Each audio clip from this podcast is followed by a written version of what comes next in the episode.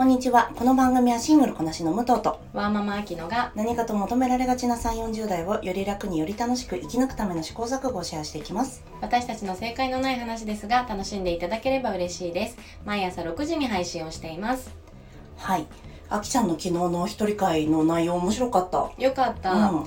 なんか武藤と話した方が面白いかなと思いつつ、まあちょっとワーママあ、まあ、子ありうんうん女性視点で、ね先にちょっとねお話をさせていただいた内容でしたね、どういう、ほちなみにさ、それ既婚男性のデータは出てたの？その記事には載ってなくて、うん。だから本当にシンプルにさその子ありなしの女性だけをターゲットっていうところ自体が、まあ、まだまだ子供イコール女性が育てるものっていう、ねあの感覚値なんだなっていうのもあったし、うんうん。そのあの内容自体が改めて説明させていただくと、うん。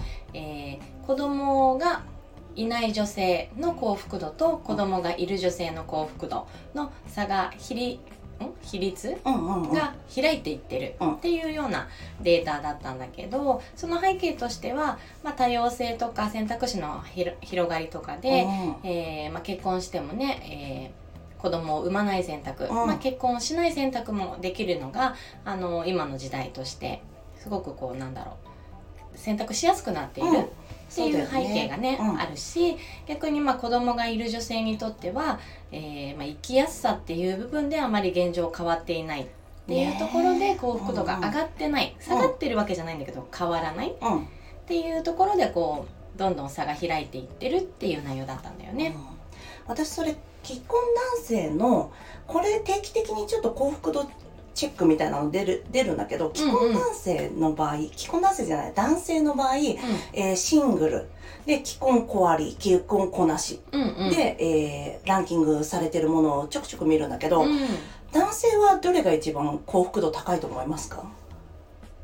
えー、シングル結婚してるけど子供がいない結婚してて子供がいる。シングル？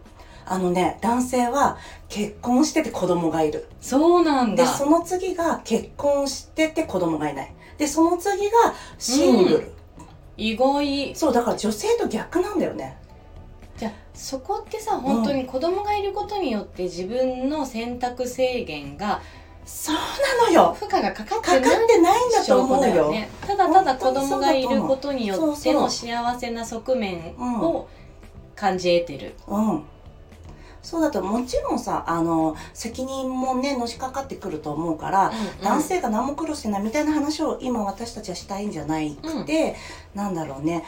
やっぱり女性の負荷がかかりすぎなだけだと思う。うーん。本当そうだね。それ面白いね。そうそうそう。なんかあのでシングル男性ってやっぱりこの本来は女を与えられるべき存在なのに与えられてないっていう剥奪感があるんだよね。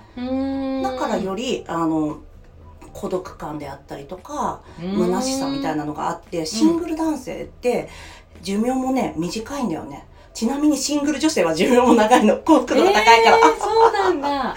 そうなの。まあでもそれってさ別にさシングルになりましたとかさ、うんうんそのね。まあ、人生の結果としていろいろあの未亡人とかそういったパターンもあるだろうからね。うんそうそうそう。なんですってだからじ人のケア労働をしているとどうしても自分のことを後回しにしちゃうとかあと結局我慢してたりとかっていうのでストレス値が高くなっちゃったりするっていうのもあるんだよね。うーんそうだよね、うんなんか自分がやんなきゃってあのだ多分男性がこう圧をかけてるわけではなくても、うんうん。女性ってそういう感覚値になりやすいじゃない、ね、社会的に今まで小さい頃から女性はそうあるべきっていうふうに思ってきちゃってるからね。うーん。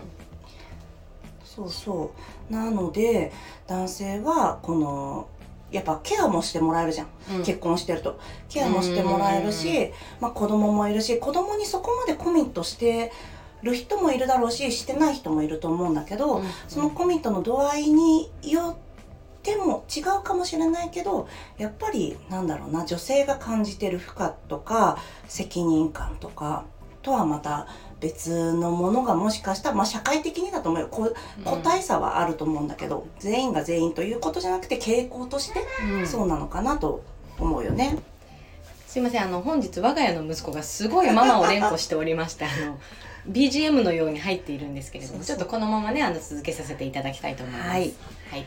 ね何の話でした？っ けちょっとやっぱ朝頭回ってもないですね。そうそうそう。ね。そのまあ責任の感じ方が男性の場合は、まあ、家族を持って子供ができたら、うんうん。なんだろう仕事頑張ろうって多分なると思うんだけど、うんうん。そこがあの精神的負荷っていうよりも、うん。なんだろう励みっていう感じに変換されやすいだろうかそうら、かもね。そこがねなんだろうこう気持ち的に下がるっていう要因にはならないだろうし、うん。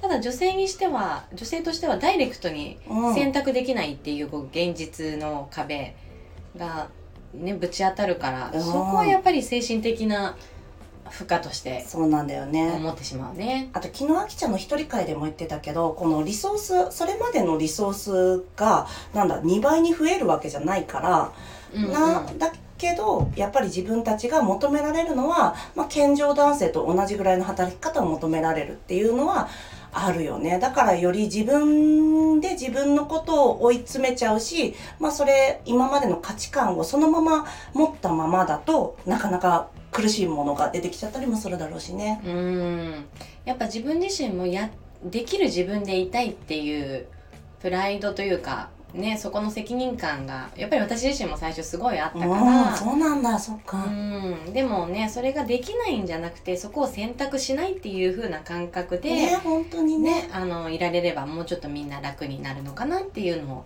気づいたけどね。ね。取捨選択だもんね。どうしてもね、うん。何かを取ったら何かをね捨てるしかないからうね、ん。でもどうですか？そのこなしを選択しているうん、うん。武藤としてはそのハッピーライフですね 素晴らしごいめん。ごめん。今話の腰折っちゃってね。いやそうそういう女性が結局増えてるってことだからね。そうだね、うんうん、そういいことよ。私たちの幸福度が上がったっていうよりも少しだけあの経済的にあの我々の先輩たちがねえーどんどん自分女性も働く道を作ってきてくれたからこそ、うん私は今こうやって自活できて経済的に自立できて自分の決定をね自分ですることができてるから今ハッピーライフですけど これはね昔の世代だったらそれを選ぶことがやっぱできなかったと思いますしね。うん。だから時代の流れとしてはすごくいい傾向だと思うし、ね。実際小割女性だってその一生、まあ、子供っていう存在はいるけど子育てっていうことは一生つきまとうわけではないとうん。私自身は思っているから、ね、いやいい意味でも悪い意味でも18年とかさ、うんうん。ある程度区切りがあるもんね。うん、一女性として社会復帰した時に、うん。やっぱりそのねこなし女性と同じうん。恩恵を受けて、うんうん同じ立場で仕事が社会に貢献できるんだったらすごくいいことだなって思うけどね。ね、それをね、あのーなんだろうプレッシャーに思わないでほほしいっていうとちょっとなんだろう上からかもしれないんですけど、うんうんなんですかねこのみんながいつも健康で100%の力で働けるわけじゃないから、みんなが80%ぐらいの力でやってて今は20しか出せませんって人がいるのを内包できる社会の方がいくないですか？っていう気持ち。うん、本当100%で何事もできてる人の割合の方が全然少ないと思うし。そうだよ。私ですらさ今健康でだけど8割ぐらいの気持ちとか7割ぐらいの気持ちだもん、もう8割もいい方だよね。そうだと思う、いんうん。やそんな言ってやってないかなプライベートの方が大事だからな。そうそう仕事楽しい人はねもちろんねうんうん。10割12割でもちろんやったらいいと思いますよ。そうそうそうね、そこのパーセンテージが人それぞれ違うっていうのを容認できる社会がいいですね。そうだよ。だって私だっていつ引かれてさうん。明日から仕事できませんとかさ、うん。今日もう7ヶ月0%でとかさうん。いつどうなるか分かんないですからね。そうだよね。適当な数字で話しましたけど。急に7出てきたかよくわかんない。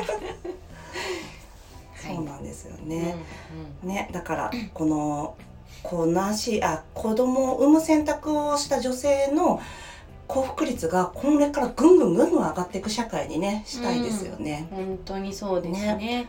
ちょっと今思い出したんですけどそういえばこの間確か維新だと思うんですけど維新の議員がえっ、となんだっけ女性は24時間選挙のこと考えられないから女性議員は増えていかないみたいな こと言ったんですよ。これ私たちがプレッシャーに感じてるのって多分こういう人たちのこういうものをなんか受け取んなくてもいいのに、うんどうしても受け取っちゃうところがあると思うんだよね。うん。うるせえって言えばいいだけだよ。うるせえって言えばいいだけなんだけど、うんなんとなくなんだ罪悪感を感じる必要ももちろんないんだけど、うん。ねじゃあ男性考えてるんですか？って。いや本当だよ。24時間寝ずに考えてんですか、うん。ね。って思いますけどね。面白い発言ですねそれは。本当にですね。そうまあなので我々もどんな生き方を選択してもうん。幸せに生きられるのがいいですよね。本当そうですね。ね。はい。では今日はこの辺にしておきましょうかこの番組はスタンド FM はじめ各種ポッドキャストで配信しております。えーハッシュタグ正解のない話、正解が漢字でその他ひらがなでつぶやいていただけましたら私たちがもうコメントがいいねしに参ります。皆さんのフォローやご意見いただけますと大変励みになりますのでお待ちしておりますではまた次回失礼いたします。